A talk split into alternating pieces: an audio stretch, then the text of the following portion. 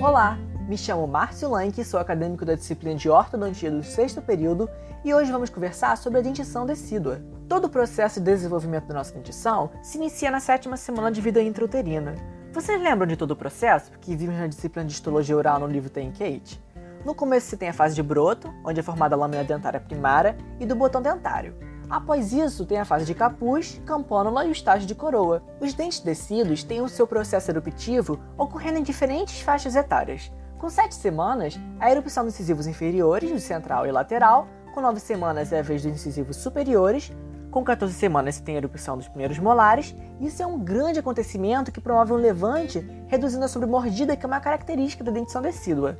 Já com 16 semanas, a erupção do canino inferior, seguido pelo superior com 18 semanas. E por fim, tem a erupção dos segundos molares inferiores com 20 semanas e superiores com 24 semanas. Outras características presentes na dentição decídua são a relação entre os molares, que irá ditar o tipo de mordida que aquele paciente vai ter. Poderá haver a existência de um plano terminal reto, que juntamente com leeway space e o crescimento ósseo mandibular, irá transformar o paciente em classe 1, classe 2 ou topo a topo futuramente. O degrau mesial, no qual se tem uma protusão da arcada inferior em relação à arcada superior, fazendo com que o paciente no futuro venha apresentar uma classe 3 ou classe 1, e um degrau distal, no qual se tem a retrusão da arcada inferior em relação à arcada superior, fazendo com que o paciente apresente, futuramente, uma relação classe 2. Além disso, a dentição decídua ela apresenta a ausência das curvas de Spee e de Wilson, paralelismo entre as raízes, que seria uma ausência de inclinação axial, presença de espaços primatas, que seriam espaços encontrados na face mesial do canino superior e distal do canino inferior, e a presença ou ausência de diastemas entre os elementos.